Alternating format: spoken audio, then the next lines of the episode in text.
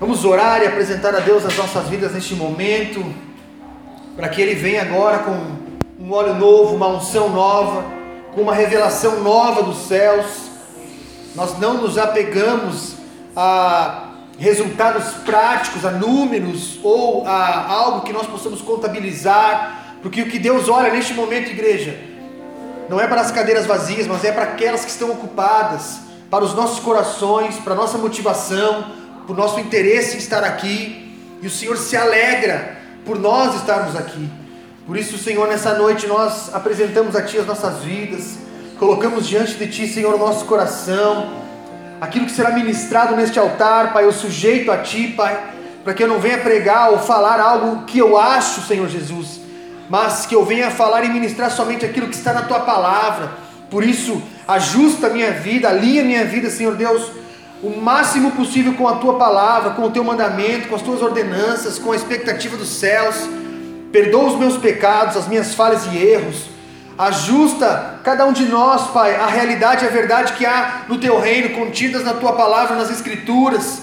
Pai, perdoa os nossos pecados, perdoa as nossas falhas. Senhor, que nós não venhamos andar por aquilo que nós vemos apenas, mas que nós possamos, Deus, buscar alcançar a realidade daquilo que os nossos olhos ainda não veem. Em nome de Jesus, Pai, perdoa a minha vida, os meus pecados. Eu me sujeito a Ti. Eu te peço, guarda a vida dos meus irmãos que estão aqui, aqueles que estão em casa, que possam ser alimentados da mesma forma, que possam receber esta palavra, que possam ser cheios do Teu Espírito Santo, do fluir e da manifestação do Teu reino. Em nome de Jesus, fortalece a nossa fé, vivifica o nosso espírito, renova sobre nós as nossas forças, Senhor, quando estamos cansados, desanimados, desmotivados, que o Senhor possa vir sobre nós com uma injeção de ânimo, trazendo mais uma vez sobre nós, Pai, uma esperança que é eterna, alinhando a nossa visão, Pai, tirando o foco daquilo que atrapalha o nosso desenvolvimento como filhos e levando mais uma vez, Pai, o nosso olhar, o nosso coração, a nossa expectativa cativa a Ti, Senhor Jesus porque o Senhor é o autor e consumador da nossa fé, e que nós possamos estar com os nossos olhos fitos em Ti, porque enquanto nós estivermos olhando para a cruz, a cruz vazia, o Jesus ressurreto, nós nos manteremos firmes, nós nos manteremos vigilantes, nós não queremos ser como as dez virgens, Pai, em que cinco são pegas desapercebidas porque dormiram enquanto aguardavam o noivo, mas Pai, que nós possamos estar desper despertados, acordados, para receber, Senhor Deus, o nosso amado, aquele que nos ama, aquele que deseja usar as nossas vidas em prol do seu reino. Sim, Pai, que as nossas lamparinas estejam acesas, que haja azeite na botija e que nós estejamos revestidos da unção e do poder do manifestar do teu reino. Em nome de Jesus, Senhor. Amém? E amém. Glória a Deus. Queridos, há uma incredulidade que se aloja na nossa vida cristã e ela se disfarça de fé a incredulidade disfarçada de fé. Sabe, o lobo na pele do cordeiro? Há também a incredulidade, que se aloja, se impregna e que contamina a nossa fé em Jesus. Porque há uma linha tênue entre fé e incredulidade. Em Hebreus 11, nós temos a melhor definição de fé. Ora, a fé é o firme fundamento das coisas que não se esperam e a prova das coisas que não se veem. Aqui o escritor aos Hebreus, ele está desenhando o que é a palavra fé, explicando de uma forma simples, mas muito profunda. Qual é a fé? O que é a fé? A definição de fé. O firme fundamento das coisas que nós não esperamos por uma ótica natural. A prova daquilo que nós não vemos. A fé já é a materialização de coisas que hoje não existem no campo natural, no campo onde as nossas vidas podem estar travando batalhas para alcançar algo novo. Por isso nós andamos por fé. Fé é algo que está ligado a um caminho de experiências, aonde nós somos levados a andar por uma visão ajustada ao sobrenatural e não ao natural. A fé é um caminho de experiências. A nossa fé se desenvolve nisso. Não há como sermos pessoas de fé sem que antes nós tenhamos trilhado o caminho da renúncia, da obediência, o caminho do negue-se a si mesmo. Do contrário, a nossa fé não passa de uma crença. Eu tenho fé. Eu sou uma pessoa de fé. Mas quando você vai olhar para a sua vida ou para a vida de quem talvez declare ser uma pessoa de fé, você não vê nenhuma superação, você não vê momentos difíceis, você não vê momentos de dificuldade. A fé se desenvolve nesse caminho. A fé se desenvolve neste ambiente, num ambiente hostil, num ambiente difícil, num ambiente desproporcional, num ambiente onde as coisas não são agradáveis. Do contrário, nós não temos fé. Do contrário, não seria fé. A fé atua no campo onde não temos controle algum. Não há como controlarmos ou determinarmos, por exemplo, os caminhos que Deus tem para as nossas vidas. Então, Deus, amados, sempre irá nos chamar para andarmos por um caminho de fé, aonde Ele diz: vai por aqui, vai por ali, não vai por aqui, continua neste caminho, retroceda deste caminho, porque ali o Senhor tem controle de nossas vidas e nos leva a andarmos por fé. Para renunciarmos coisas e até mesmo as nossas vidas, porque Jesus falou: aquele que, quer vir aquele que quiser vir após mim, negue-se a si mesmo, renuncie-se a si mesmo. Então, para nós andarmos neste caminho, nós precisamos de fé. Para obedecer a Deus, nós precisamos de fé. Sem que os nossos olhos tenham uma resposta clara do futuro, nós precisamos de fé. Não há como abrirmos mão de nossas vontades individuais sem que nós estejamos alinhados à fé que vem de Deus, que amplia o nosso campo de visão para muito além daquilo que nós estamos vivendo ou vendo hoje.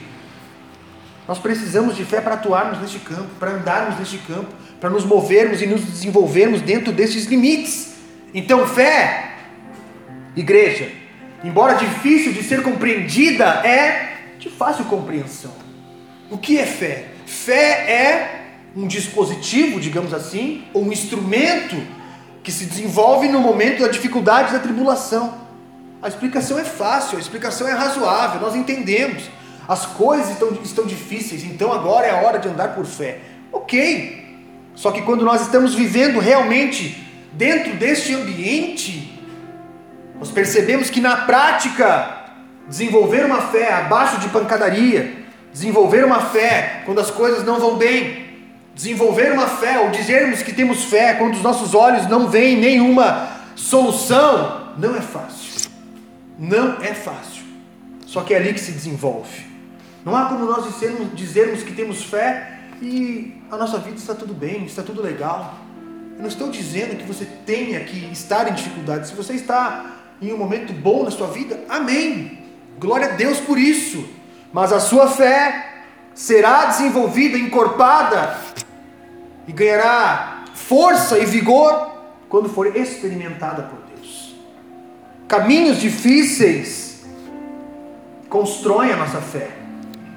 Situações diversas edificam a nossa fé. Momentos conturbados fortalecem a nossa fé. Então, fé, igreja, ou nós temos, ou estamos em um processo aonde ela está sendo gerada por Deus. Por isso que o cristão precisa entender e aprender a andar no deserto, a andar em momentos de dificuldade, porque ali ele vai testificar Deus, ali ele vai conhecer a Deus, ali ele vai dar passos aonde o natural diz que não, ele vai dar passos dentro daquele ambiente, ali ele vai reconhecer a soberania, o amor e o cuidado de Deus, porque ele está em um ambiente desproporcional, ele está em um momento, em uma estação da sua vida em que as coisas parecem terem chegado ao fim.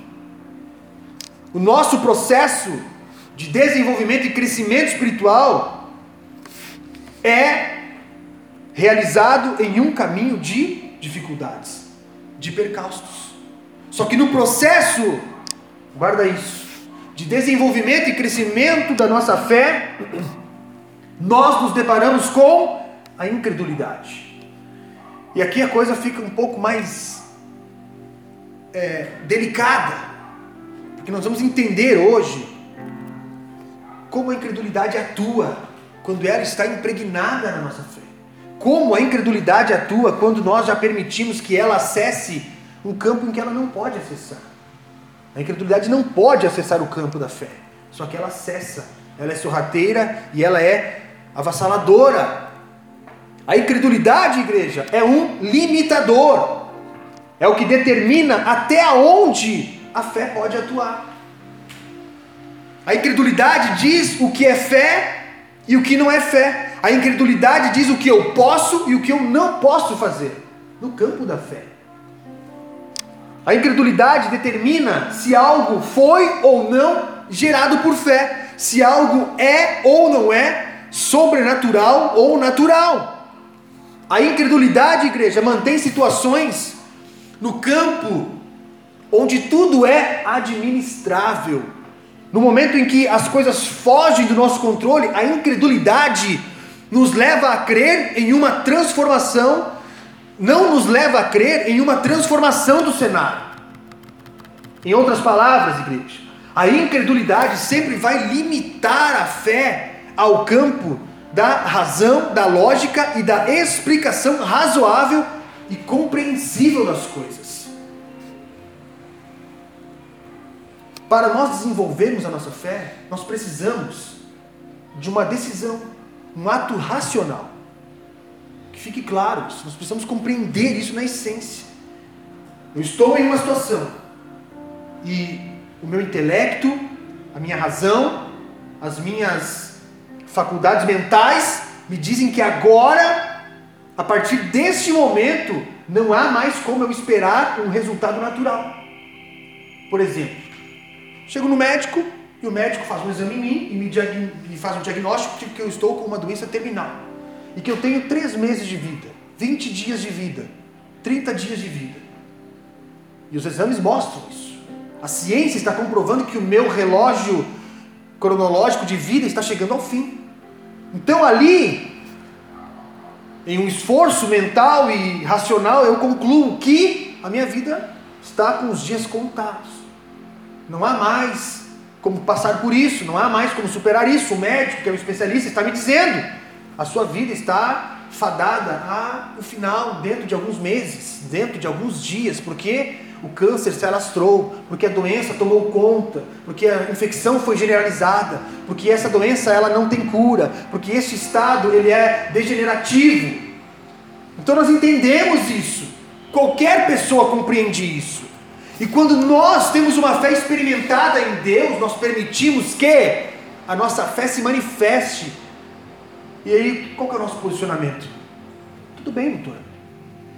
O diagnóstico me diz isso, a situação me mostra isso, mas agora eu vou atuar ou eu vou me mover em um campo onde o natural não entra, onde a comprovação científica não acessa.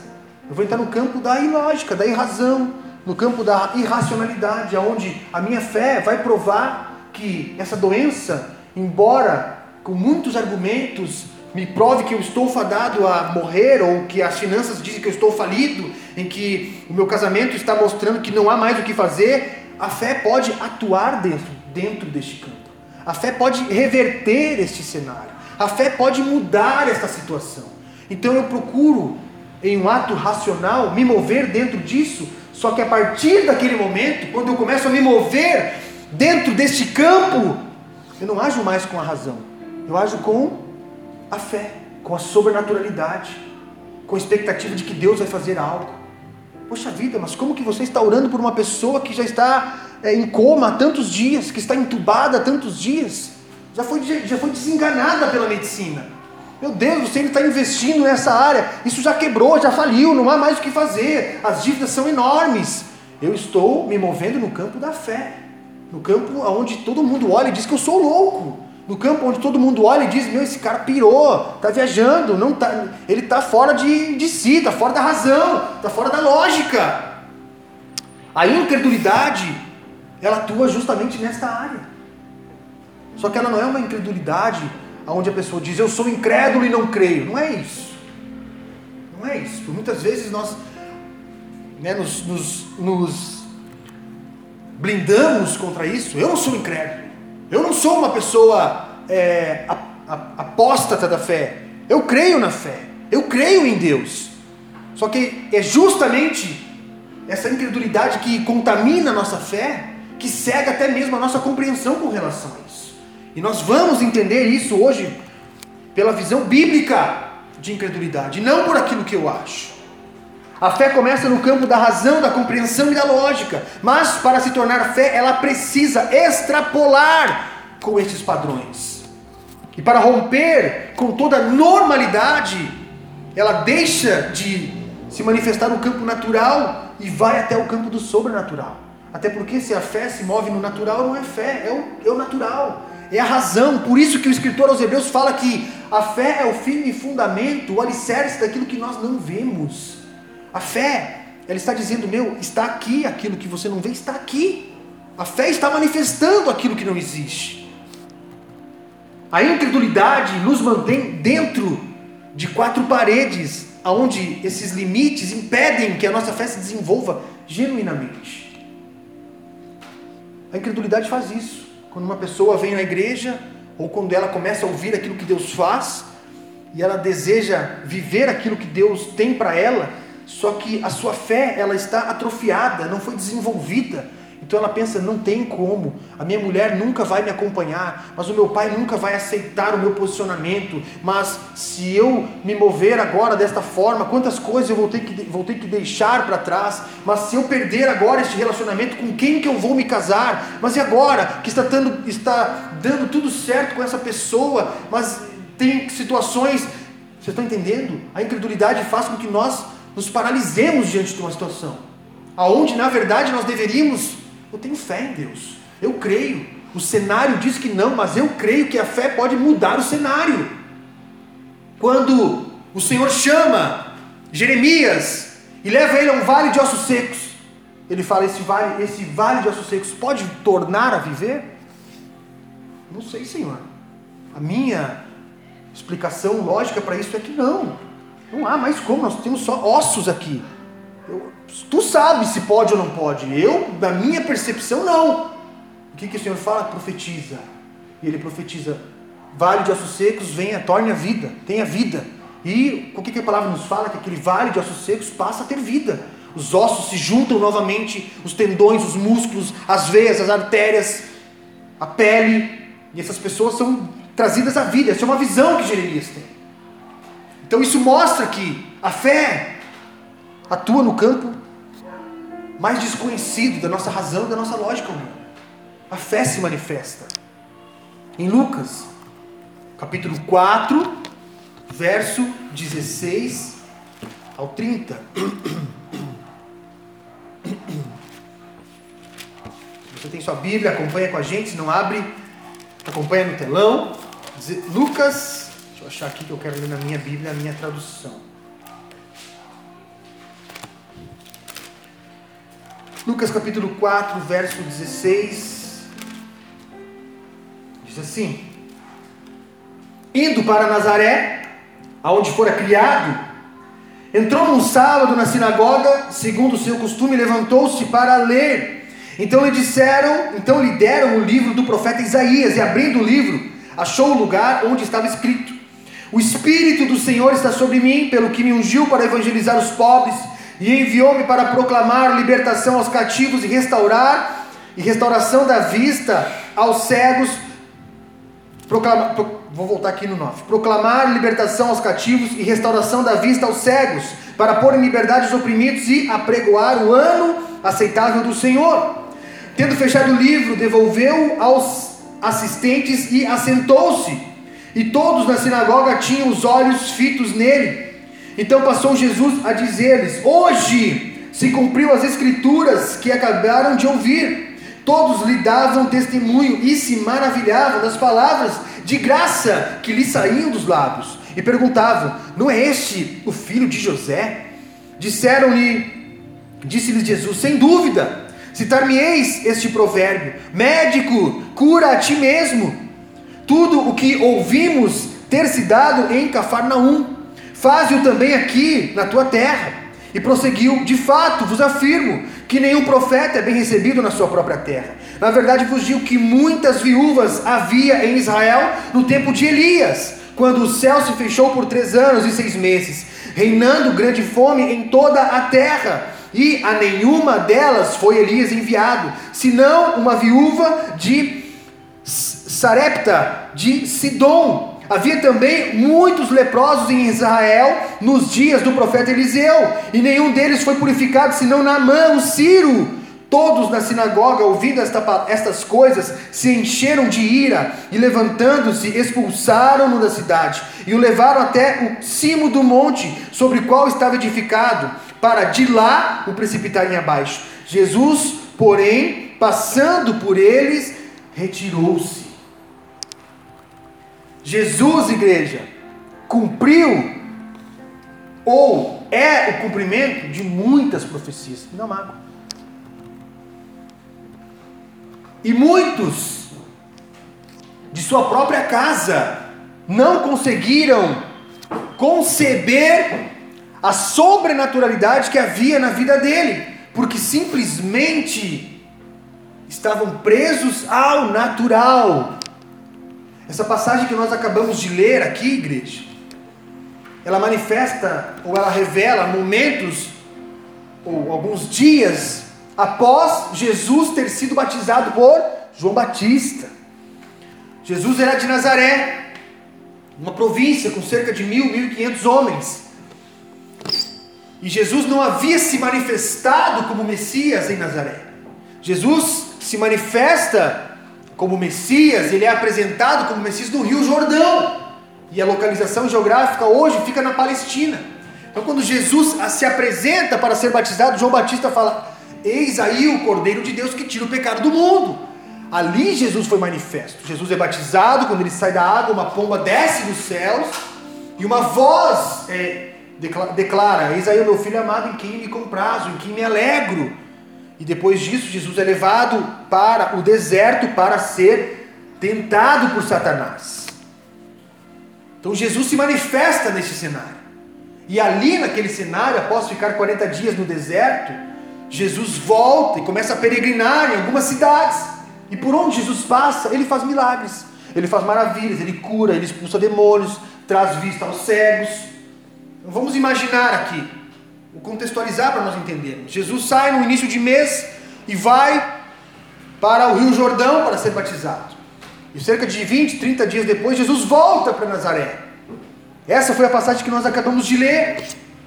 Ele volta a Nazaré já como Messias. Ele volta a Nazaré revelado o Filho de Deus, depois de ter curado, depois de ter enfrentado Satanás por 40 dias no deserto. Então Jesus já volta com a fama do Filho de Deus. Ele volta conhecido. As pessoas em Nazaré já ouviram falar a respeito dele. As pessoas em Nazaré já sabiam que ele havia se manifestado e que ele havia feito coisas incríveis em, no Jordão, na Galiléia, nos lugares por onde ele passou. O Jordão, a localização ficaria mais próxima hoje a Cafarnaum. Então eles ficaram sabendo, pô, Jesus fez alguns milagres. Está rolando um, um zum zum zum que ele curou fulano que ele ressuscitou alguém, que ele fez algo. Então, em um sábado, Jesus vai a uma sinagoga, vai no culto. Né? Ele chega lá, alguém dá para ele um livro para ele ler, porque Jesus era um rabino. E Jesus lê essa passagem, uma profecia, uma profecia a respeito dele. Essa palavra que ele leu, o Espírito do Senhor está sobre mim, é uma profecia que Isaías havia profetizado a respeito dele, e ele lê aquela profecia e fala: Hoje se cumpre o que essa profecia diz. Hoje, os olhos de vocês estão contemplando a manifestação do Messias. Vocês estão sendo privilegiados em primeira mão receberem o Messias, em verem que a partir de agora, aqueles a quem o profeta, esta passagem está falando, está diante de vocês. Eu estou aqui, sou eu, eu sou o Messias. E aí, igreja, nós vemos uma guerra entre fé e incredulidade, entre crer e não crer. É ou não é? Como assim?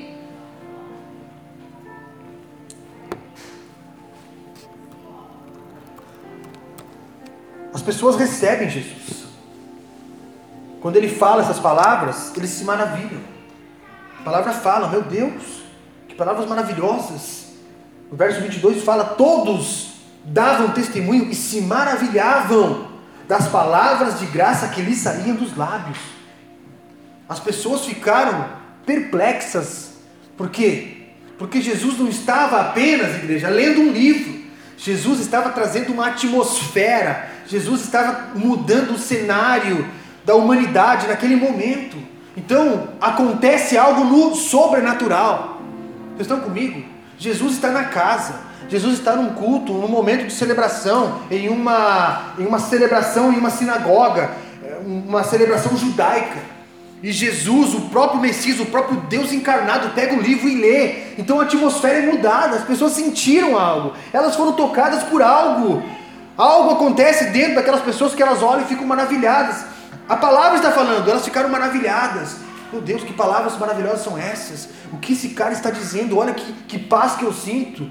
É como se as minhas dores, como se eu não tivesse mais dores, é como se os meus medos fossem arrancados, é como se toda apreensão fosse agora é, suprimida. Vocês estão comigo? Só que no mesmo tempo em que a fé começa a se desenvolver, ao ver Jesus falar, a incredulidade começa a ganhar espaço. Então eles, meu Deus, que palavras maravilhosas. Caramba, o que esse cara está dizendo? Que, que ambiente é esse? Que atmosfera é essa? Que momento especial é esse que nós estamos vivendo dentro deste ambiente, dentro deste tabernáculo? O que é isso? Mas espera aí, não é esse o filho de José? Não é esse o Jesus carpinteiro? Incredulidade. A fé revela a sobrenaturalidade de Deus. Enquanto que a incredulidade revela a genealogia de Jesus. Cara, não é esse o filho de José? Como que esse cara está falando palavras tão maravilhosas? Mas ele é carpinteiro, ele fez os móveis lá de casa. Como que esse cara está aqui agora falando que ele é o Messias do qual nós estamos esperando? Não pode! Impossível! Não há como esse cara ser o Messias. Esse é Jesus, filho de José. Eu vi esse guri crescendo. Eu carreguei no colo. Ele brincou com os meus filhos. Eu conheço o pai dele, eu conheço a mãe dele. Não tem como. A incredulidade. A incredulidade cegou e suprimiu a fé daquelas pessoas. Tanto é que Jesus revela um caminho mais longo de incredulidade. Porque quando eles falam, não é este filho de José, Jesus fala, certamente agora vocês vão dizer um ditado. Jesus faz referência a um ditado judaico que diz: médico, cura-te a ti. É como se eles estivessem dizendo: você quer ter credibilidade conosco? Então faz você primeiro. Quer que eu use esse remédio? Primeiro usa você. Sabe? Você é médico? Tá, em quem você curou? Você é cirurgião plástico? Em quem você fez uma cirurgia plástica? Eu sou o Messias. Tu é o Messias? Prova, quero ver. Mostra, quero ver. Então Jesus faz aqui uma referência a um ditado de uma forma irônica. Certamente agora vocês vão, agora que vocês viram que eu sou manifesto o Messias, a incredulidade de vocês está remetendo a minha vida ao meu pai e à minha mãe terrenas, terrenos, José e Maria. Só que agora vocês vão pedir mais um sinal. Qual que é o sinal? Que o, que o médico cure-te a ti mesmo, como se dissesse, cara, não pode ser. E aí Jesus usa uma outra referência. Elias era profeta em Israel. E há um momento em que não chove por três anos. Deus cerra os céus por afrontas do povo de Israel, através de Jezabel, que edificava altares a deuses estranhos, a Baal, a rainha dos ares. Jezabel tipifica. E Deus cerra os céus. Mas tem alguém naquela terra, Elias, profeta. E o que Jesus fala? Quantas viúvas nós tínhamos em Israel e nenhuma delas foi atendida por Elias, por quê? Pela incredulidade. Por quê? Elias? Elias? Este aqui? Ele que vai prover alimento? E o que Jesus fala? Que Elias não conseguiu alimentar as viúvas. Ele teve que ir para circunvizinhança, povos estranhos, pessoas que não o conheciam. Por quê? Porque a familiaridade também gera incredulidade. A familiaridade cega. Como assim? Você virou empreendedor? Você casar? Conta outra. Você vai dar um, vai ser contratado. Como assim? Incredulidade, falta de visão, falta de foco, falta de esperança, falta de fé. Você vai fazer faculdade disso aí? Como assim? Sabe? Essas palavras, por muitas vezes, elas nos ferem, nos machucam. Como assim você está trabalhando. Como... Ah, agora entendi, mas vamos ver quanto tempo vai durar. Sabe? Tem até bolão, vamos ver quanto tempo dura. Então, este cenário não é diferente, igreja. Este cenário é exatamente o mesmo. Naamã, ele era o braço direito do rei assírio. Ele era leproso. Ele vai até Eliseu, profeta em Israel. Por quê? Porque alguém diz: lá na minha terra tem alguém que cura. Em Israel, Eliseu não curava leprosos. Por quê? Porque eles não acreditavam, eram incrédulos. A fé deles estava contaminada pela incredulidade. Estou com lepra. Tem um profeta. Eliseu, ele cura. Vou até ele. Tá, mas você vai a Eliseu, aquele cara. É, não, não vale a pena, deixa pra lá. Vou ficar com as lepras mesmo, que tá bom assim. Namã vem, Eliseu nem sai. Eliseu nem sai de dentro de casa. Vai lá e diz para ele tomar banho no Rio Jordão sete vezes, tá tudo certo. Como assim? Eu poderia até ter colocado esse texto, eu não coloquei esse texto para provar o que a fé faz e o que a incredulidade faz. Naamã fica revoltado. Vai no Rio Jordão, um rio que era poluído na época, e ele fica revoltado. Como esse cara ele não sabe quem que eu sou? Eu sou alto escalão na Síria, eu posso trazer os exércitos da Síria aqui e devastar. Tanto é que Israel depois foi dominado pelos assírios. Eu posso devastar, esse cara não sabe o que ele está falando, ele nem veio me receber. Vamos embora. Ele sai dali revoltado e um dos seus súditos, seus empregados, falam, mas Senhor, vemos até aqui, custa dar sete mergulhos, se não acontecer nada, vamos embora. Vai lá. Fé. E a incredulidade, aqui em Namã, contaminada pelo orgulho, não, não vou entrar aqui. Ele nem veio me receber, não tem nenhum tapete, nem se curvou os meus pés. Só que ele cede. E o que acontece? Ele é curado da lepra. Ele é curado. Por quê? Porque a fé atuou em um campo onde a razão de Namã não atuava aonde o orgulho de Namã não fazia nada, não tinha efeito, não realizava nada. Então Jesus ele está dizendo, meu, vocês estão, vocês estão fora, cara. vocês não estão vendo a história, a história do nosso povo. Tanto é que Jesus veio para os seus e os seus não o receberam. Em Mateus capítulo 13, verso 58, é a mesma passagem. Só que eu quero que vocês entendam as palavras que Jesus usa neste contexto. É a mesma passagem. Jesus se manifesta, as pessoas duvidam e olha o que Jesus fala. E não fez ali muitos milagres por causa da incredulidade deles. Sabe o que, é? Eu sou irmão de Jesus. Eu sou o meu irmão ocupou o mesmo ventre que eu e ele é Deus encarnado. Mas a minha incredulidade me impede de ver isso. Tanto é que Jesus aqui declara: Meu, vamos sair daqui. Sabe por quê? Porque profeta não recebe honra em sua terra na, Elias não foi honrado na sua terra, Eliseu não foi honrado na sua terra, e eu não serei honrado no meio dos meus parentes, no meio da minha família. Vamos sair daqui porque a incredulidade deles impede eles de verem e viverem aquilo que eu vou proporcionar.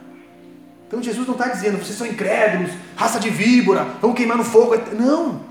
Jesus entende, ele compreende que é algo muito superior àquilo que eles têm por uma, por uma compreensão. Sabe, seria muito difícil para eles entender que Jesus era quem estava dizendo ser. Eles conviviam juntos. E Jesus se retira por causa da incredulidade. Jesus revela a ineficiência do seu ministério naquele ambiente. A incredulidade, igreja, ela nos cega. A cegueira, ela é espiritual. Nós permanecemos presos ao natural, somos impedidos de contemplarmos e acessarmos o campo da fé quando nós estamos carregando, junto com a nossa fé, a incredulidade, onde nós damos 1% de razão em uma situação que não, a razão não pode atuar.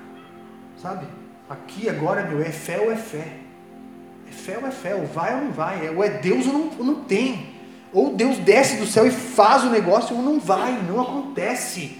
Neste campo, igreja, a incredulidade ela não pode ter um fio de cabelo porque senão ela vai ganhar espaço. A palavra incredulidade, usada por Jesus nessa passagem aqui, em grego, significa apistia, que é o mesmo que descrença, ausência de fé em Cristo, também pode ser compreendida como infidelidade e desobediência. Incredulidade também está ligada a incertezas, desconfiança, descrença, é uma violação da fé. A incredulidade viola a fé. A incredulidade não respeita a fé.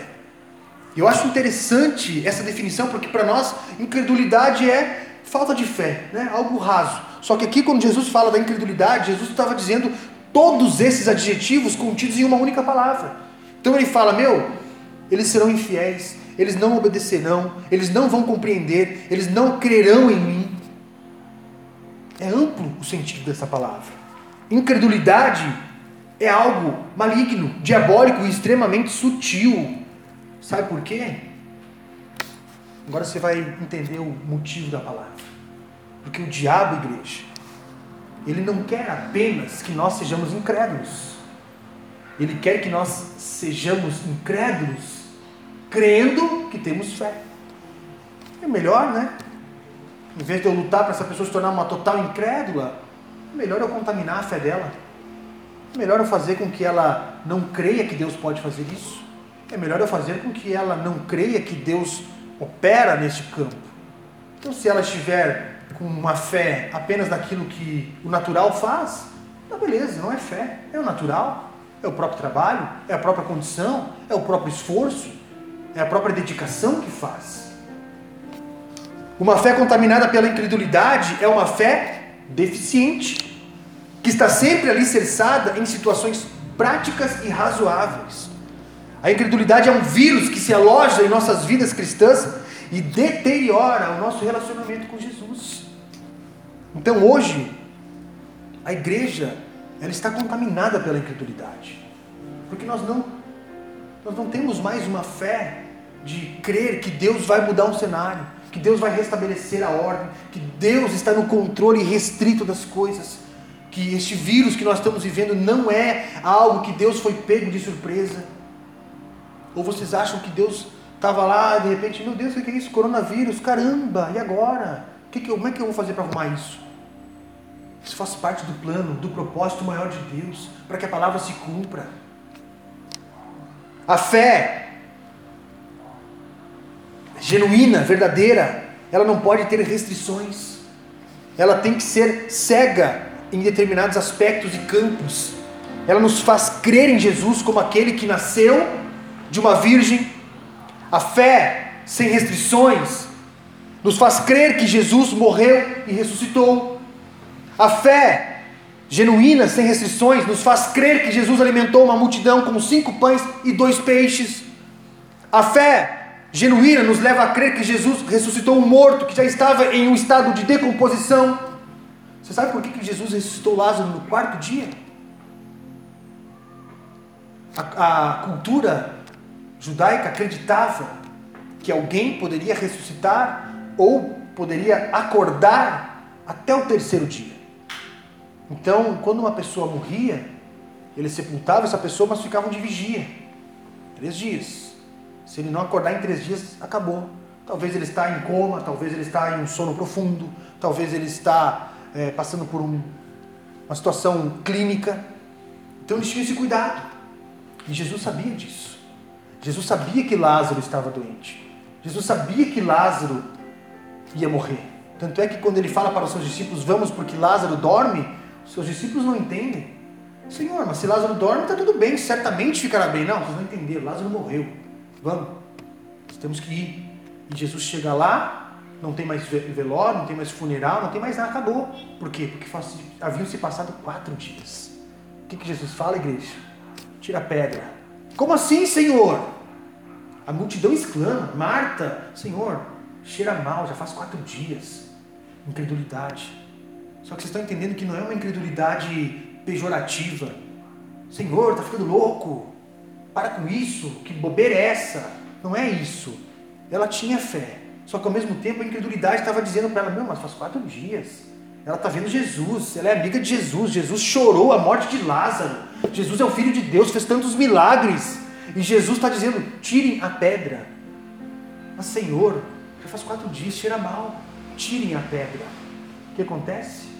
Lázaro sai para fora, Lázaro ressuscita, Lázaro sai e, e por que, que Jesus fez isso, igreja? Porque não havia nenhum religioso, nem um fariseu, nem um saduceu, nem ninguém para dizer, não, ele ressuscitou, porque a cultura diz que até o terceiro dia alguém pode acordar.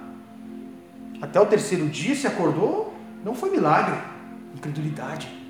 Jesus poderia ter ressuscitado Lázaro no segundo dia. Eles não acreditariam, por quê? Porque eles eram incrédulos. Porque a fé deles estava contaminada pela religião, pela incredulidade, pela cultura, por aquilo que os olhos veem, por aquilo que o natural nos mostra. Então, se o natural me diz que até o terceiro dia ele pode ressuscitar, eu acredito.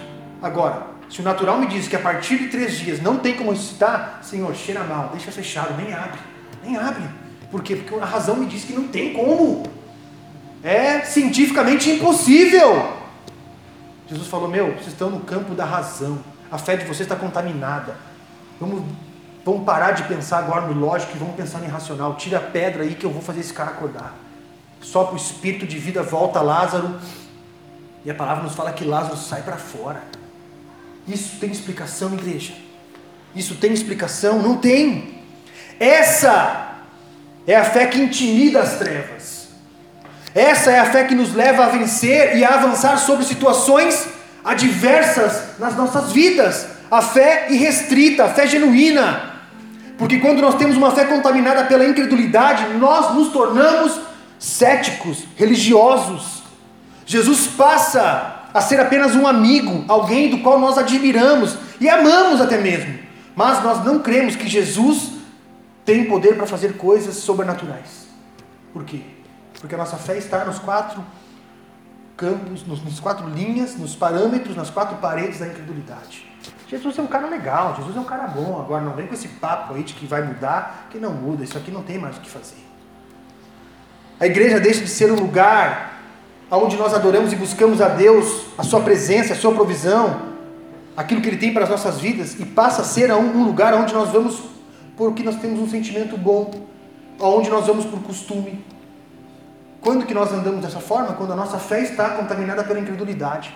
Por que você vai na fé? Por que você vai na igreja? Eu vou na igreja porque eu creio em Deus porque eu quero me relacionar, porque eu quero ver minha casa servindo ao Senhor, porque eu quero ver os meus filhos crescendo nesse caminho, porque o meu casamento só se mantém de pé se nós estivermos ouvindo a palavra, nos alimentando da videira verdadeira, quando nós estivermos enxertados, está tudo certo. A partir do momento que eu não estou mais, acabou.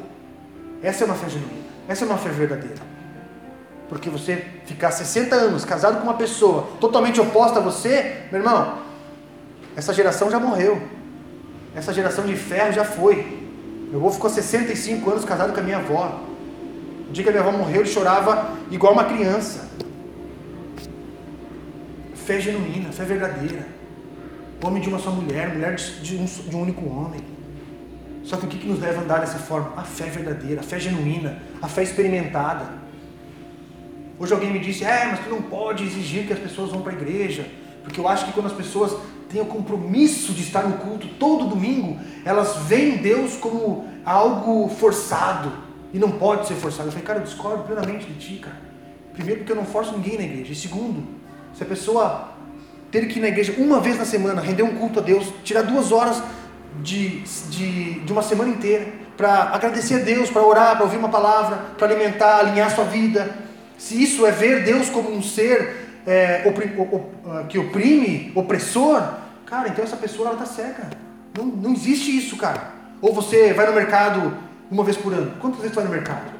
Tu não vai no mercado independente de onde é o mercado, independente de quanto está o, o, alimento, de independente se o mercado é bom ou não é, independente se o atendimento é legal, se o mercado está limpo ou não, você vai. Por quê? Porque não tem comida em casa. Ninguém precisa te obrigar. Mas você tem que ir, porque é uma, uma área vital da sua vida. Da mesma forma, o relacionamento com Deus é uma área vital nas nossas vidas. E quando nós entendemos isso, nós nos relacionamos porque nós amamos a Deus, porque nós entendemos a sua sobrenaturalidade e o seu campo de atuação. Por que tu vai na igreja? Porque lá eu recebo a certeza e a convicção de que aonde eu não atuo, Deus atua. O que que Salmo fala? Que os anjos do Senhor acampam ao redor daqueles que o temem e o adoram. Eu não vejo o anjo do Senhor ao meu lado, mas a palavra me garante isso. Isso é uma fé incrédula ou uma fé genuína que me prova isso?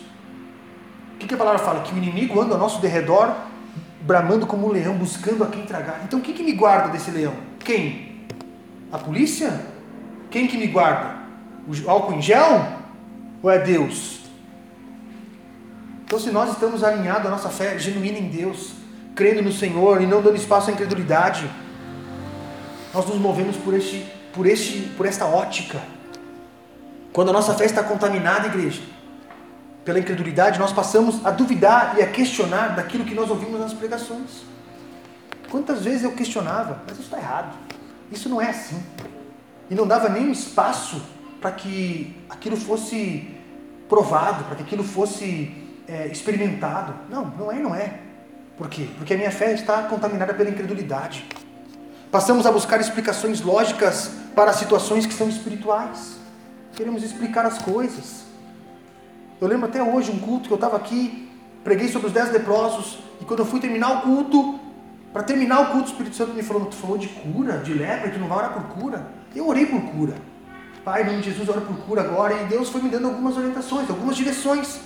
Eu orei, Pai, se há alguém aqui que tem dor no estômago, cura. E orei por mais coisas. Terminou o culto, uma pessoa veio chorando e me disse, cara, eu fui curado, eu tinha uma dor aqui, fui curado. Amém, glória a Deus. E foi de Deus, porque eu não ia orar por aquilo. E Deus me direcionou. Passado alguns meses, a mesma pessoa me mandou uma mensagem dizendo que não ia vir mais na igreja porque não via curas. Porque onde estão as curas, os milagres? Aonde estão os mortos que ressuscitam? Eu falei, cara, você foi curado. Você testemunhou e agora a incredulidade está dizendo para ti que foi o quê? Foi emoção? Que foi um remédio que tu tomou? para vocês verem o poder destruidor da incredulidade. A incredulidade não é algo consciente, não é algo que você diz, eu sou incrédulo, porque nós temos um mecanismo de defesa. Nós não queremos assumir as nossas debilidades. O orgulho nos impede de ver a incredulidade que é em nós. Então nós não dizemos assim, ah, eu sou incrédulo. Ah, eu não creio porque eu sou incrédulo. Não, você diz, eu não creio porque, pela minha experiência de vida, isso não pode acontecer. Eu não creio porque eu estou aqui há tantos anos e eu nunca vi isso acontecer. Não é porque eu sou incrédulo, é porque eu tenho provas, é porque eu tenho argumentos, é porque eu tenho justificativas. Por isso eu não creio. Agora, a pessoa que é humilde, que reconhece, ela fala: Cara, eu não creio porque eu não tenho fé o suficiente. Eu não sou humilde o suficiente para reconhecer. Isso, esses itens que eu citei acima, acontece quando nós permitimos que a nossa fé se desenvolva apenas no campo da incredulidade. Em outras palavras, a incredulidade nos torna, nos torna mornos para com Deus e religioso para com as pessoas. Quando nós permitimos que a incredulidade se aloje na nossa fé, o nosso relacionamento com Deus fica morno. Porque nós pegamos um Deus que abre o mar, que ressuscita mortos, que faz um monte de coisa, e colocamos ele aqui, num copinho. Se bobear, até oramos pela água. Oh Deus, abençoe a água, tome a água que você vai curado incredulidade. Se eu tenho que orar por uma água para a pessoa ser curada, eu sou incrédulo. Porque não preciso disso. A Bíblia não me dá argumentos para isso. Oh, Senhor, abençoa agora esse celular e a ligação do emprego vai vir. Não precisa disso. Deus sabe. Se Ele quiser fazer, Ele faz. Eu trabalhava numa rádio, o pastor um dia falou assim: amanhã no culto, traga a vassoura da sua casa. Que eu vou orar e vou ungir a vassoura. Então você vai varrer todo o mal na sua casa. Eu dei, olhei para aquele cara e pensei: o que, que é isso, cara? O que, que está falando? Não falei, mas pensei comigo, né? O que, que é isso, cara? Que Deus é esse? Que Deus é esse que eu tenho que transferir para uma vassoura? A pessoa não tem fé o suficiente. Ela precisa ter um, um uma, uma, algo material. Aqui está Deus, nesta vassoura. Vai, Satanás. Não precisa. Não precisa. Quando eu entendo quem Deus é, eu chego na minha casa e falo: atenção, demônios, Exu, capiroto, seja lá o que for, vocês vão sair agora. Porque Jesus vai reinar nessa casa. Porque a minha vida é dele, minha casa é dele nós servimos ao Senhor. Então, qualquer principal de potestade aqui, ó, acabou. É tropa de elite espiritual. Senhor, acampa os teus anjos aqui agora, reina neste lugar, bota quantos forem necessários. Não oro por vassoura, não oro por água, não oro por rosa, não, oro, não preciso orar por sal, por nada. Que quando nós fazemos isso, nós estamos materializando algo que não é material, é espiritual.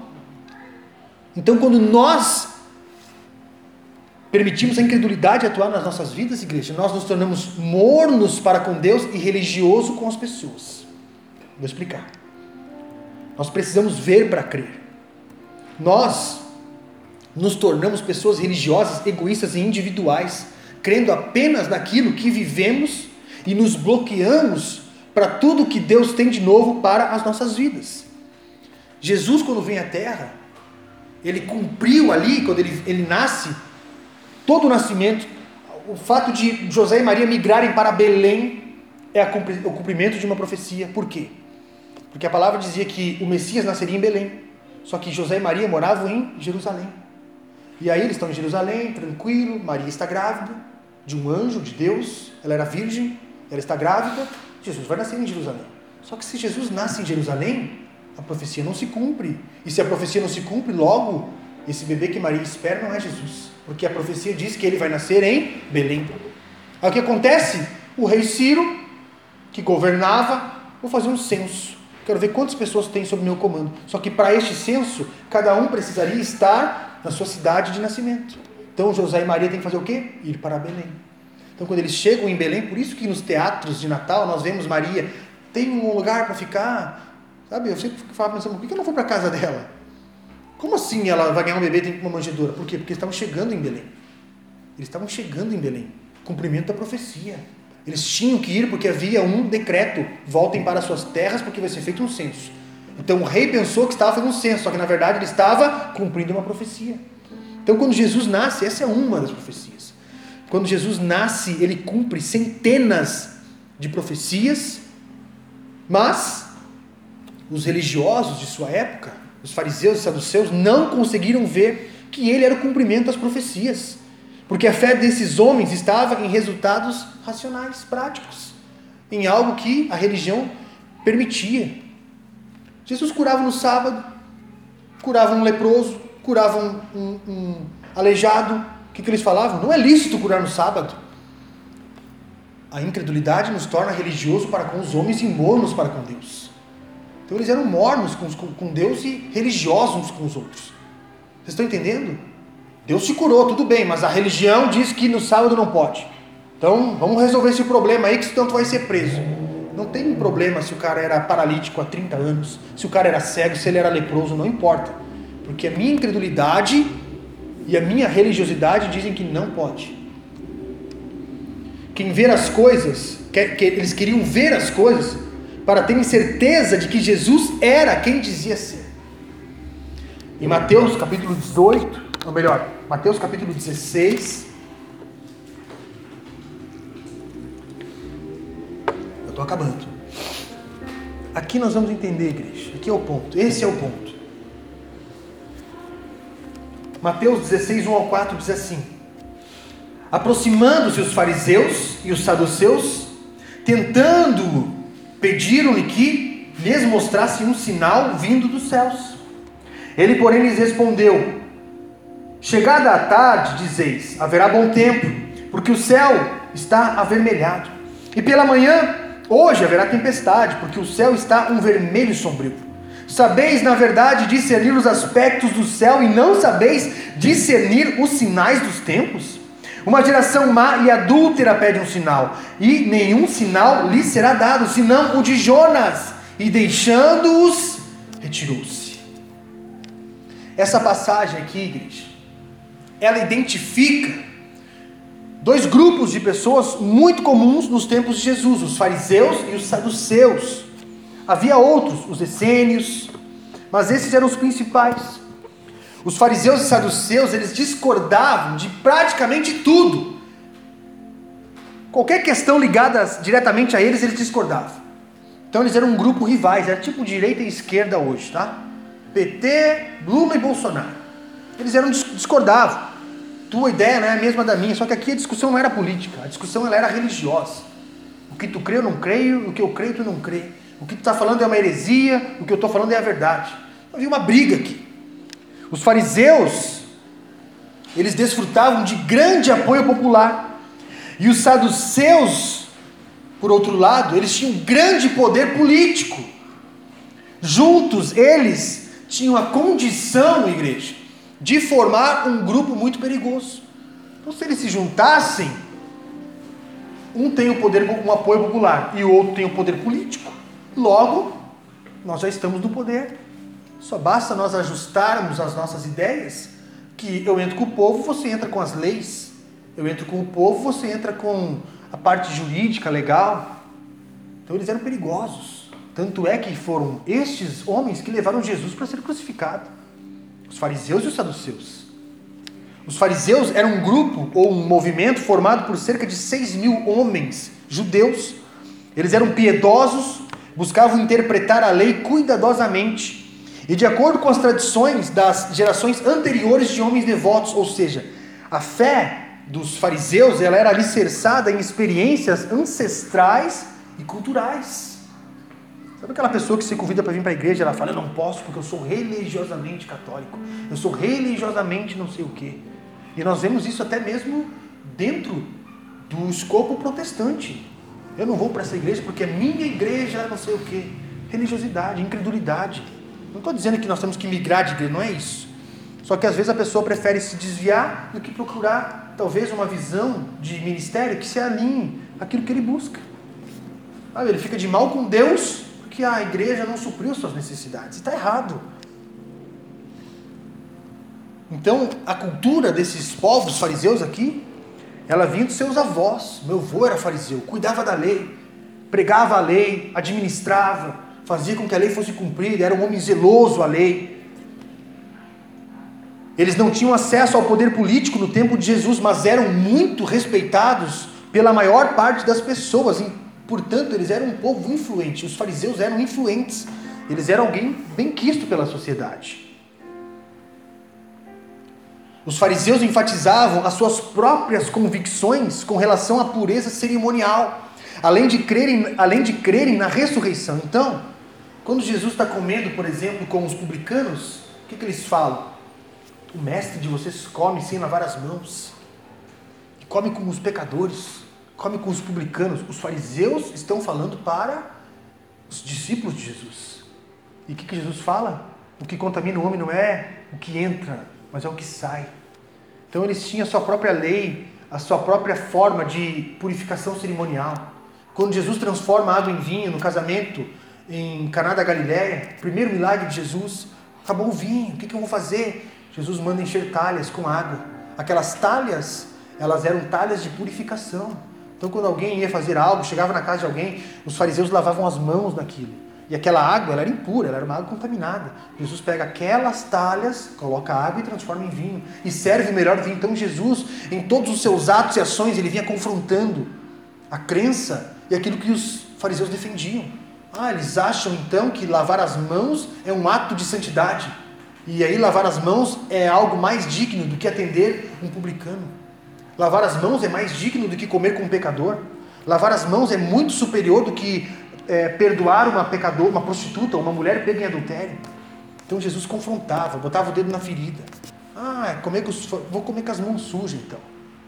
Porque o, sujeira que entra não vai me contaminar. O que me contamina é o que sai contamina é o que está no coração, o que sai, o que sai da boca. Isso contamina. Então os fariseus tinham a sua convicção com relação a isso. Eles acreditavam nisso. Não, a lei cerimonial é essa. E eles criam na ressurreição. Então, de modo prático, eles eram homens encarregados de manter as tradições judaicas alinhadas com as leis que haviam sido dadas a Moisés por Deus. Moisés recebe a lei, os fariseus mantêm a lei, cuidam da lei. Eles tiveram um papel importante em Israel e tudo mais, só que não conseguiram ver Jesus. Então nós vemos os fariseus hoje, por muitas vezes, com um olhar meio, esses caras, esses demônios, e não é bem assim. Jesus confrontou muitos deles, mas muitos dos fariseus, eles acreditavam no que Jesus falava. Só que alguns fariseus, os de maior escalão e maior poder, eles estavam tão cegos pela religião que chegou ao ponto de crucificarem Jesus. Já os saduceus, em sua maioria, eram, a, a, em parte, eram, eram parte da aristocracia, ou seja, aristocracia sacerdotal. Eles haviam prosperado muito graças ao bom relacionamento com os romanos. Quando Jesus vem, Israel está sob domínio do exército romano. Tanto é que quando Jesus vai ser julgado, quem que julga Jesus? Herodes. Depois Pilatos, Pilatos. Jesus é julgado por romanos. Tanto é que ele lava as mãos e fala: Olha, eu não tenho nada com esse cara, não é meu povo. Só que ali é uma jogada política. Eu preciso dar ao povo o que ele quer, para que eles fiquem comportados, para que eles se sujeitem. Então, quer saber? Se virem, lava as mãos. E os saduceus, eles eram uma linha sacerdotal, que trabalhavam no templo, que ofereciam sacrifícios. Eram homens influentes, ricos, e eram amigos dos romanos, dos soldados romanos. Eles apaziguavam conflitos entre o povo e os romanos. Então ele era um povo que era até mesmo traidor do seu próprio povo. Então o povo de Israel era oprimido pelo exército romano, os saduceus apaziguavam. Não, calma, não é bem assim. Vamos lá. Não, não, tudo bem. Ah, não precisa ser assim. Sabe? Eles eram um povo vendido. Não lutavam pelos seus povos, pelo seu povo, pela sua convicção. E eles estavam divididos entre a religião e o governo. Por quê? Eles ofereciam sacrifício no templo, mas serviam aos romanos. Sabe? Os romanos são contrários, eles nem creem em Jesus, nem, nem creem em Deus, o mesmo Deus que nós. Eles vêm de uma outra cultura, cultura pagã. Precisavam se encaixar e se adequar às duas situações, ao governo e à religião. Controlavam o próspero culto e eram céticos com relação à crença dos fariseus com relação à ressurreição, anjos e demônios. Então, a principal diferença entre os fariseus e saduceus era essa. Eles não criam em ressurreição, nem em anjos e nem em demônios. A sobrenaturalidade, então, era algo extirpado dentro da crença dos saduceus. Crenças sobre um Messias que viria, ou profecias sobre um Messias que viria e libertaria o povo judeu da escravidão, ela incomodava os saduceus, que viam nessas profecias um conflito direto ao poder e ao domínio que era exercido por eles. Então os saduceus e os fariseus controlavam o sistema político, religioso, cultural. Eles tinham domínio, eles eram influentes. Eles estavam sob o jugo destes homens. O povo sofria. Então quando Jesus vai no templo e pega e faz um chicote e faz um estardalhaço lá, minha casa será conhecida como casa de oração, e bate nos saduceus e dá nos fariseus, porque havia sido feito um comércio os saduceus comandavam aquilo. Então, quando uma pessoa ia de um lugar muito distante até Jerusalém para oferecer um sacrifício que era tradicional e cultural, religioso, havia sido dada uma ordenança por Deus, uma vez por ano tem que oferecer um sacrifício. Então, quando o povo viajava com, com sua mulher, seus filhos, a pé, de camelo, abaixo de sol, chuva, frio, calor, correndo riscos, chegava em Jerusalém com seus filhos pequenos, talvez alguém doente, com uma ovelhinha ou talvez com um novilho. Ele chegava no, no templo, chegava na, no tabernáculo, ele chegava lá e chegava para o sacerdote e falava: Eu vim oferecer um sacrifício, porque hoje é o ano, o dia em que eu ofereço sacrifício pelos meus pecados. Aqui está a minha oferta: uma ovelhinha, um terneirinho, um cabrito, um novilho. E o que, que os saduceus e fariseus faziam?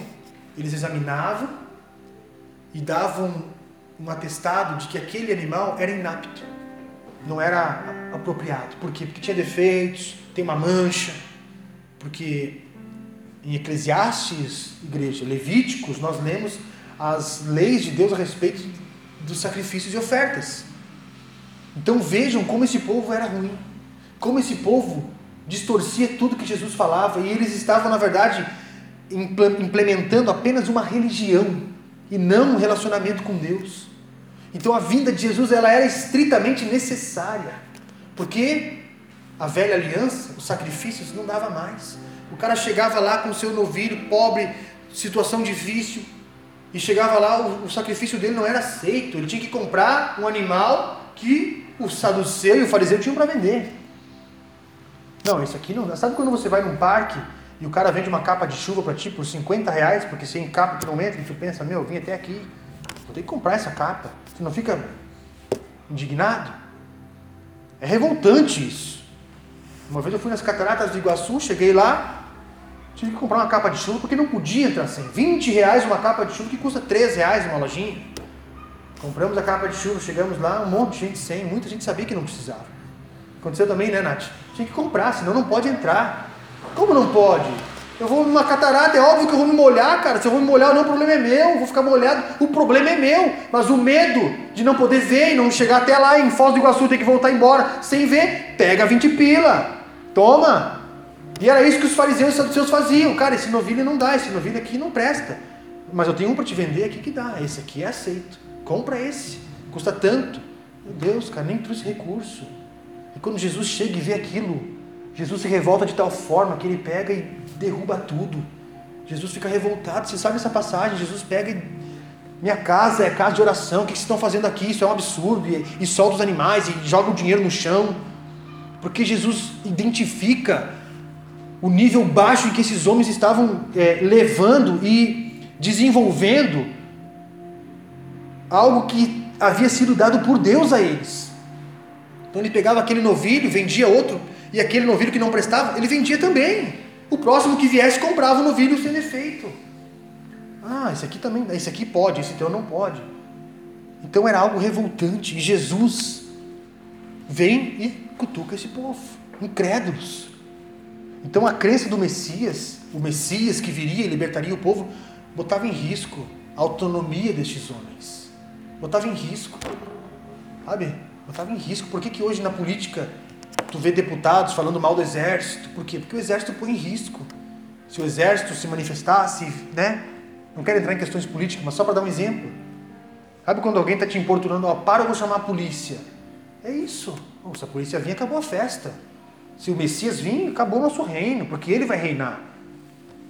E só que agora, igreja, nessa passagem que nós acabamos de ler, esses dois grupos, esses dois povos que eram totalmente aversos entre si, que criam coisas distintas, estão juntos, empenhados, superando suas diferenças, abraçados, de mão dadas, para parar o avanço de Jesus e de seus ensinamentos. Eles pedem um sinal dos céus. Essa é uma referência clara de uma fé contaminada pela incredulidade. Jesus fez vários sinais, só que eles não iriam crer. Ver para crer mas aqui, nem mesmo vendo, eles creriam. Já haviam sido dados inúmeros sinais e muitas outras expressões de milagres que Jesus realizou e eles não creram. Sabe o que culminou a morte de Jesus, igreja? A ressurreição de Lázaro.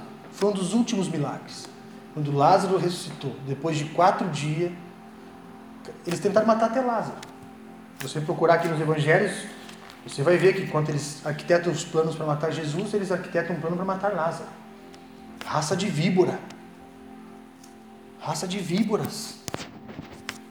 Então, eles não creriam em Jesus. Eles queriam um sinal dos céus. Tem uma explicação para isso. No tempo de Jesus aqui, igreja, era comum astrólogos usarem sinais celestes para prever a queda de imperadores e os rabinos também buscavam interpretar estes sinais. Então nós temos astrólogos, astrologia, que é uma religião pagã. E os rabinos estavam indo na mesma, dá um sinal do céu.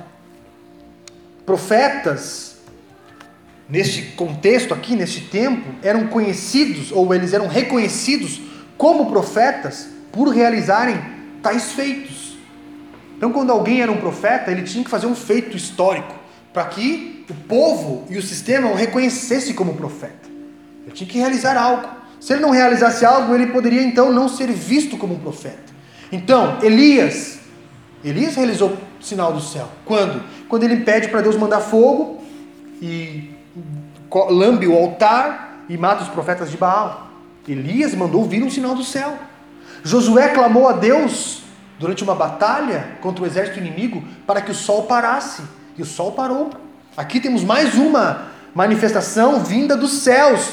A referência aqui, dai-nos um sinal dos céus, também pode ser entendida como dai-nos um sinal de Deus. E aqui nessas duas passagens que eu falei para vocês, de Elias e de Josué, nós temos sinais vindo de Deus que se manifestam nos céus. Então, Elias mandou o fogo descer. Josué pediu para Deus fazer com que o sol parasse e a lua ficou imóvel quando Isaías entrega uma mensagem a Ezequias, que era rei em Israel, ele duvida e pede um sinal. E Isaías fala: Que sinal tu quer? Que a sombra avance 10 graus ou que ela retroceda? E Ezequiel fala: Eu quero que retroceda. Porque se a sombra retroceder, significa que o sol retrocedeu. E o sinal é dado. O Senhor dá sinais. O Senhor enviou sinais. Gideão pede um sinal com o algodão. Vou colocar esse algodão no orvalho. Se ele estiver seco, significa que o Senhor está falando. Sinal dos céus. Então qual o problema aqui? Se Deus deu sinal através de Elias, se Deus deu sinal através de Eliseu, se Deus deu sinal dos céus através de Josué, se Deus deu sinal através de Isaías, através de Gideão, por que agora Jesus está se negando a, sei lá, mandar um fogo, fazer um, passar um meteoro, alguma coisa? Jesus podia fazer. Jesus podia, o que vocês querem? Um eclipse? Puf, aconteceu. O que mais vocês querem? Chuva? Manda chuva. Jesus parou o mar, sinal dos céus. Estão comigo? Quantos sinais Jesus fez? E eles criam? Não! porque eles estavam contaminados pela incredulidade. Então, esses foram alguns sinais que alguns profetas realizaram. A incredulidade dessa classe de homens, fariseus e saduceus, era tão grande, igreja, que eles acreditavam que Jesus era um profeta. Era comum que alguns profetas, por algum período de tempo, negligenciassem regras da lei. Isso era cultural, porque o profeta ele estava acima do sistema religioso. Então o profeta poderia negligenciar a lei em alguns aspectos. E Jesus negligenciava a lei. Quando? Quando ele comia com os pecadores. Quando? Quando ele curava no sábado. Jesus negligenciava. Então eles viam aquilo como uma afronta. Esse cara está curando no sábado. Esse cara está comendo com os pecadores. Esse cara está fazendo não sei o quê. Não pode, ele está colocando em risco, as pessoas estão indo atrás dele, estão ouvindo os ensinamentos dele. Daqui a pouco ninguém mais vai guardar o sábado. Daqui a pouco não vai mais haver o nosso alto clero e o baixo clero entre os samaritanos e os povos gentios. Então Jesus, ao fazer isso, estava pondo em risco. E qual a explicação lógica? Profeta, só pode ser um profeta. Para fazer isso, por quê? Porque um profeta podia transgredir a lei por um período de tempo. Então, Logicamente, igreja, olha a sacada dos saduceus dos fariseus. Se Jesus dá um sinal dos céus, matamos a charada, é profeta. Lógica, razão, explicação, incredulidade. Dá um sinal dos céus. Tu está transgredindo a lei. É um indício de que é um profeta. Dá um sinal dos céus. Profetas fazem sinais dos céus. Fez profeta. Não é o Messias. Podemos matar, podemos não sei o que, podemos ignorar. Incredulidade. Então eles não criam em Jesus. Olha a astúcia. Olha a astúcia desses homens. Se Jesus desse um sinal dos céus, eles logicamente concluiriam que Jesus era profeta e não Messias, mesmo tendo visto todos os milagres que Jesus fez. Na própria vinda de Jesus se cumpriram inúmeras profecias. Na morte de Jesus ele cumpre profecia. Ele é crucificado na semana da Páscoa, Cordeiro de Deus que tira o pecado do mundo, e eles não enxergam. A verdade, igreja, é que estes homens negariam toda e qualquer manifestação sobrenatural de Jesus que colocasse em risco ou que fossem contrárias às suas interpretações acerca das Escrituras. Jesus podia fazer qualquer coisa, eles nunca admitiriam. Jesus poderia fazer qualquer coisa. Por quê? Porque o que Jesus ensinava extrapolava os limites lógicos da explicação, da religião, da razão, do senso comum, do natural. Então, botava em risco seus governos, botava em risco o seu status quo, colocava em risco a sua soberania. E quando algo coloca em risco a nossa vida, o que, que nós fazemos? Autodefesa. Nós fugimos, nós mentimos, nós resistimos, nós lutamos contra, nós não aceitamos. E hoje eu te pergunto: o que tem contaminado a nossa fé? Ou, por que temos permitido que a incredulidade segue a nossa fé? Tenha contaminado os feitos que Deus já tem feito em nossas vidas. Os fariseus e os saduceus tinham uma fé contaminada porque não permitiam que aquilo que Jesus já havia feito e ainda estava fazendo transformasse a vida deles. Nós temos Nicodemos, que foi falar com Jesus porque via que Jesus, cara, não pode. Alguém que conseguiu vencer a incredulidade até certo ponto. E quando ele chega diante de Jesus, Jesus fala: ninguém pode ver a Deus se não nascer de novo. E a incredulidade dele é manifesta. Como nascer de novo? Entrar no ventre da minha mãe? Jesus fala: Meu, estou falando de nascer da água e do Espírito. Nascer de novo, nascer de Deus, ser transformado. Não é o nascimento natural, é o nascimento espiritual. A fé sempre irá, igreja, confrontar as nossas convicções. A incredulidade sempre levará sempre nos levará para um campo onde nós aparentemente estamos seguros e resguardados. O pedido dos fariseus não era legítimo e verdadeiro, por isso Jesus não atendeu. Jesus sabia: se eu der um sinal, cara, vocês estão, vocês estão loucos, eu vou dar sinal. Vocês são uma raça perdida, vocês são uma raça perversa. Outra tradução fala: essa raça não terá sinal nenhum, não terá sinal nenhum. Os fariseus e saduceus não desejavam superar a sua incredulidade, pelo contrário, eles as alimentavam. Vou provar que estou certo. Vou provar que esse cara não é o Messias. Dá um sinal dos céus. Vou provar que ele, que ele não é quem ele está dizendo que ele é. Vou provar que ele é um charlatão. Agora, para nós encerrarmos, Marcos capítulo 9, verso 24. Ou melhor, Marcos 9, capítulo 14. Aqui nós temos uma passagem, igreja, que confronta toda a incredulidade que há em nós e que mostra que Jesus ele estava tão propenso a salvar aqueles homens, mas eles não entenderam. Marcos 9,14 diz assim: Quando eles se aproximaram dos discípulos, viram numerosa multidão ao redor e que os escribas discutiam com eles. E logo toda a multidão, ao ver, ao ver Jesus, tomada de surpresa, correu para ele e o saudava. Então ele interpelou os escribas: Que é que discutis com eles? E um dentre a multidão respondeu: Mestre, trouxe-te o meu filho possesso de um espírito mudo. E este, onde quer que o apanha, lança-o por terra.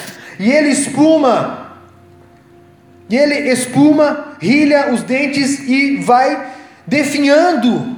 Roguei a teus discípulos que o expelissem e eles não puderam. Então Jesus lhes disse: Ó oh, geração incrédula, até quando estarei convosco?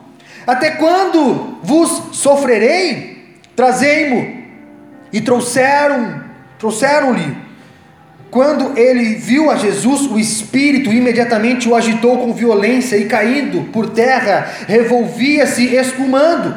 Perguntando Jesus ao pai do menino: Há quanto tempo isso lhe sucede? Desde a infância, respondeu. E muitas vezes o tem lançado no fogo e na água para o matar. Mas se tu podes alguma coisa, tem compaixão de nós e ajuda-nos. Ao que lhe perguntou Jesus: Se podes? Tudo é possível ao que crê. Imediatamente o pai do menino exclamou com lágrimas: Eu creio, ajuda-me a vencer a minha incredulidade. Em algumas traduções fala: Ajuda-me a vencer a minha falta de fé. Cara, essa passagem aqui, ela é, ela é linda demais. É, é lindo demais, cara. Não tem como não amar Jesus. Não tem como não desejar Jesus, igreja. Eu não sei vocês, mas eu, cara, não tem como. Mesmo que eu me esforçasse para não adorar e para não amar Jesus, eu não conseguiria. Se por um lado nós temos pessoas pedindo para Jesus um sinal dos céus, e Jesus discerne seus entendimentos e os trata com dureza, colocando os saduceus e os fariseus no seu lugar. Por quê? Porque ele sabia a intenção desses homens com o povo. Aqui nós temos um pai que é incrédulo, que chega para Jesus depois de levar o menino para os discípulos e vê que nada acontece. Os discípulos não conseguem expelir o demônio. A criança está espumando, está se contorcendo, ela é muda, ela é surda. Tem vezes que o pai tem que buscar a criança na água porque o demônio está tentando matar a criança afogada.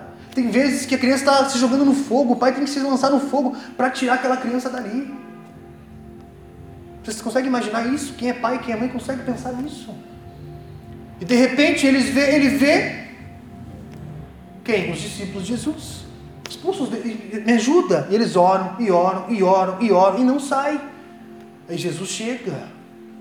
Opa, Jesus chegou, calma aí. A criança se agita, o demônio se agita. Isso me lembra o Gadareno, morando numa caverna, distante, comendo coisas é, podres, vestido como louco, urrava, não falava, não se relacionava, era perigoso. Quando Jesus bota o pé na ilha, a legião grita: O que queres aqui? Aqui, igreja, Jesus se manifesta, o demônio reconhece Jesus. E Jesus se dirige a quem? Olha, olha a sacada aqui, cara. O demônio se manifestou. Jesus poderia ter dito: sai, te ordeno, sai. Não. Ele chega para o pai da criança: quanto tempo ela está assim? Ah, faz muito tempo, não sei o que, não sei o que, não sei o que, papapá. O que tu quer que eu faça? Ah, se tu podes, cura. Se pô. Ah, agora tu falou minha língua. Jesus poderia ter curado e ter mandado ele embora. Só que Jesus não deixa passar uma oportunidade. Jesus não deixa passar uma oportunidade. O que, que Jesus faz? Ele extrai daquele homem, ele arranca daquele homem humildade, fé. E sabe o que, sai daquele homem? A incredulidade. Jesus arranca a incredulidade. Porque eu, numa situação como a deste homem, teria argumentos lógicos e racionais para ser incrédulo.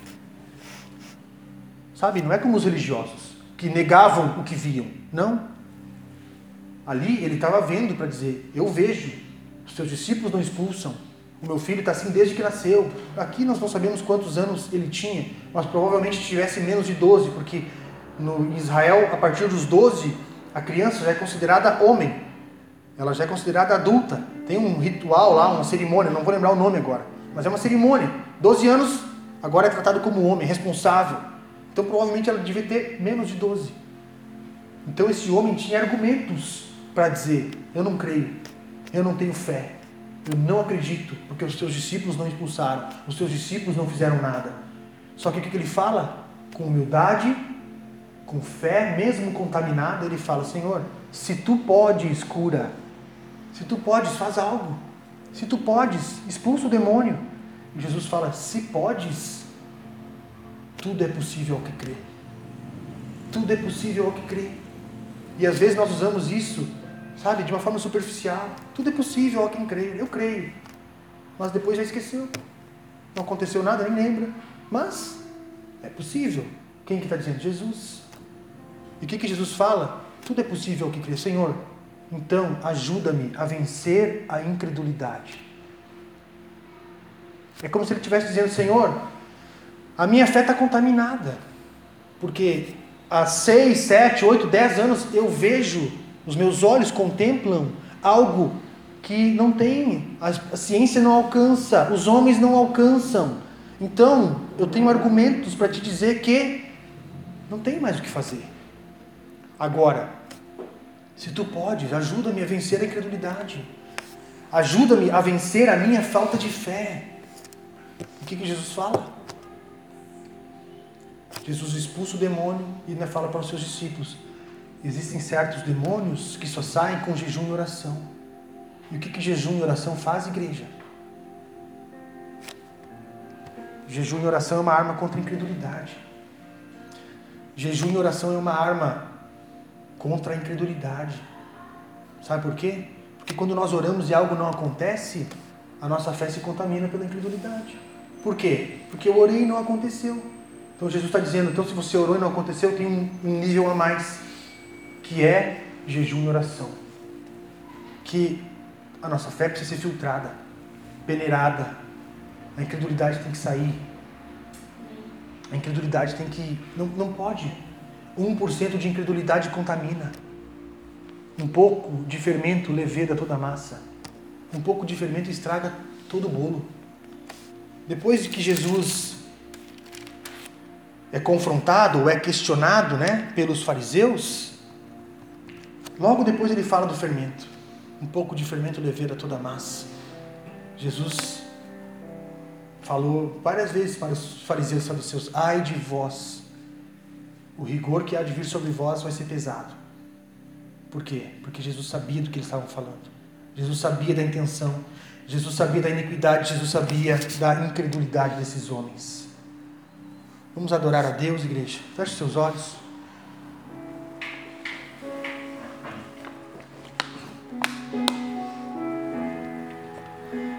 Vamos adorar a Ele. Que Ele venha e tire de nós toda incredulidade, toda incredulidade disfarçada de fé, toda incredulidade disfarçada de razão, toda incredulidade disfarçada de lógica.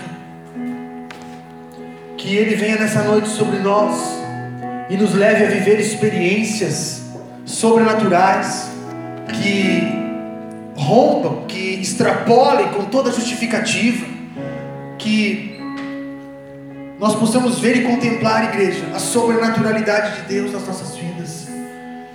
Por isso a nossa condição hoje é uma: ou nós nos relacionamos com Deus como os fariseus que querem um sinal para crer,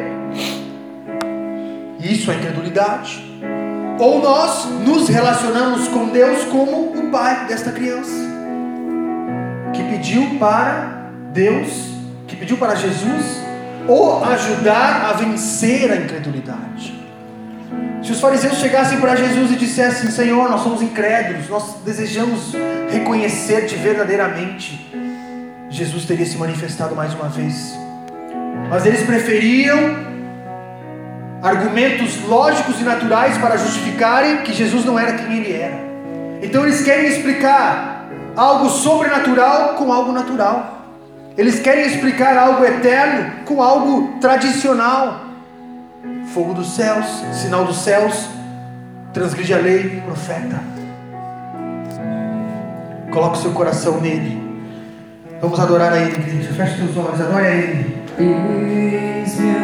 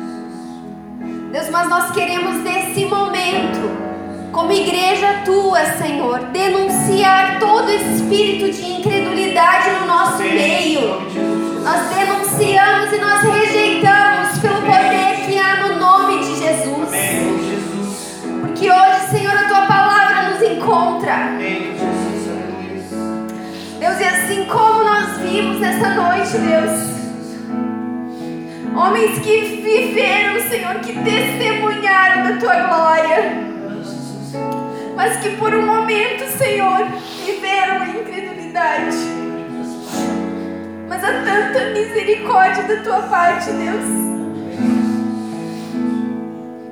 Oh Pai, se por um momento nós paralisamos em áreas das nossas vidas, porque houve incredulidade, nesse momento, Senhor, nós rejeitamos e nós declaramos que nós cremos em Ti, Pai, que nós cremos no Teu poder. Ajuda-nos a vencer a falta de fé, Senhor. Ajuda-nos, Pai, em nome de Jesus. E que nós possamos viver o novo do Senhor. Que um novo tempo se inicie nas nossas vidas, Pai. Um tempo em Deus em que nós vamos olhar para o Senhor, em que a nossa fé é renovada, em que nossos passos, Senhor, não irão somente aonde o cenário natural diz que nós podemos ir, mas nós avançaremos, Senhor, pela fé. E nós veremos a tua glória, e nós veremos o teu poder. E nós veremos, Pai, transformação e libertação nas nossas vidas. Em nome de Jesus, Pai, nós clamamos, Deus, em nome de Jesus. Amém. Amém. Igreja, a incredulidade, ela aceita dividir espaço com a fé. A incredulidade, ela permite que a fé atue em algumas áreas. Porque a incredulidade é aquela que vai limitar até onde a fé pode ir. Então, quando Deus nos provar, quando Deus nos colocar à prova, quando Deus pedir algo para nós, quando Deus requerer um posicionamento da nossa parte, a fé que está ali enrustida, ela até vai tentar se manifestar, só que na verdade quem vai se manifestar é a incredulidade. Agora, se a incredulidade permite, ou se a incredulidade divide campo com a fé, o contrário não acontece. A fé não divide campo com a incredulidade. A fé não aceita estar no mesmo ambiente que a incredulidade. Ou nós estamos na plataforma da fé, ou nós estamos na plataforma da incredulidade. Ou nós estamos na plataforma de Jesus, ou nós estamos na nossa própria plataforma. Eu creio que Deus deseja nos levar a um novo tempo, a avançarmos como igreja, a avançarmos como ministério, a avançarmos como ministros, filhos. Só que o caminho para que isso aconteça é o arrependimento. E nós podemos começar nos arrependendo de toda incredulidade.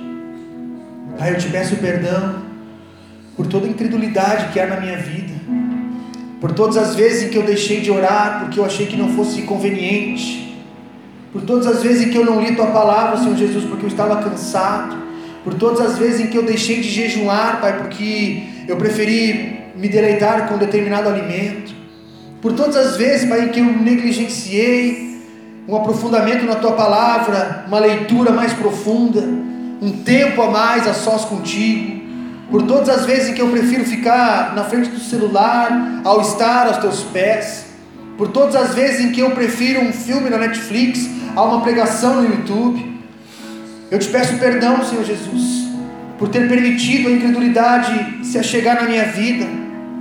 Eu entendo que na posição que o Senhor deseja nos levar e aonde o Senhor tem me levado, a incredulidade ela não pode atuar, ela não pode ter espaço, ela não pode ditar regras, ela não pode ditar opiniões. Por isso eu te peço, perdoa-me, Senhor Jesus. Perdoa a minha vida por todas as vezes que eu fui negligente com os meus irmãos, com a tua casa, com a tua igreja. E Senhor, ajuda-me a vencer a incredulidade. Ajuda-me a vencer a falta de fé. Ajuda-me a vencer, Senhor Deus, a minha lógica e a minha razão. Porque eu sei que existem campos e áreas em que há uma placa bem grande. Não é permitida a entrada da razão, não é permitida a entrada da lógica. Então até ali nós fomos com as nossas próprias pernas. Até ali nós fomos com nossos próprios esforços. Até aqui nós chegamos à nossa própria compreensão, uma decisão racional, uma decisão que nós tomamos no nosso intelecto, nas nossas emoções. Só que o Senhor ele está dizendo: ei, existem águas que dão nos tornozelos, existem águas que dão nos joelhos, existem águas que dá na cintura, existe água que dá nos ombros, e existe um rio mais profundo, existe um lugar mais profundo. E o Senhor, igreja, Ele nunca vai limitar onde nós vamos atuar. Ele sempre vai nos chamar para mais, para mais, para mais, para mais. Só que nós vamos e nós permitimos que Ele nos conduza neste lugar de acordo com o nível de fé que há em nós. É tempo de nós desenvolvermos a nossa fé. É tempo de nós desenvolvermos as nossas vidas espirituais com Ele. Pai, em nome de Jesus. Obrigado por cada um que está aqui nessa noite. Eu sei, Pai, que esses que estão aqui aqueles que assistiram em casa, que dedicaram esse tempo para assistir esse culto, são aqueles que o Senhor selecionou e que o Senhor preparou para estarem aqui. Muitos outros não estão, Pai. Não é porque o Senhor não quis, mas aprove o Senhor que nós recebêssemos essa palavra. Por isso, perdoa-nos pela incredulidade, fortalece a nossa fé e a nossa comunhão contigo. Nós nos arrependemos de toda falta de fé e incredulidade que possa haver em nós e te pedimos: arranca, extirpa, repreende, cancela, anula, desfaz toda a obra do inimigo, toda raiz de incredulidade, toda raiz de iniquidade, que seja limpado, que seja arrancado agora, em nome de Jesus. Amém? Se Deus é por nós, Deus é por nós. Quem será contra nós?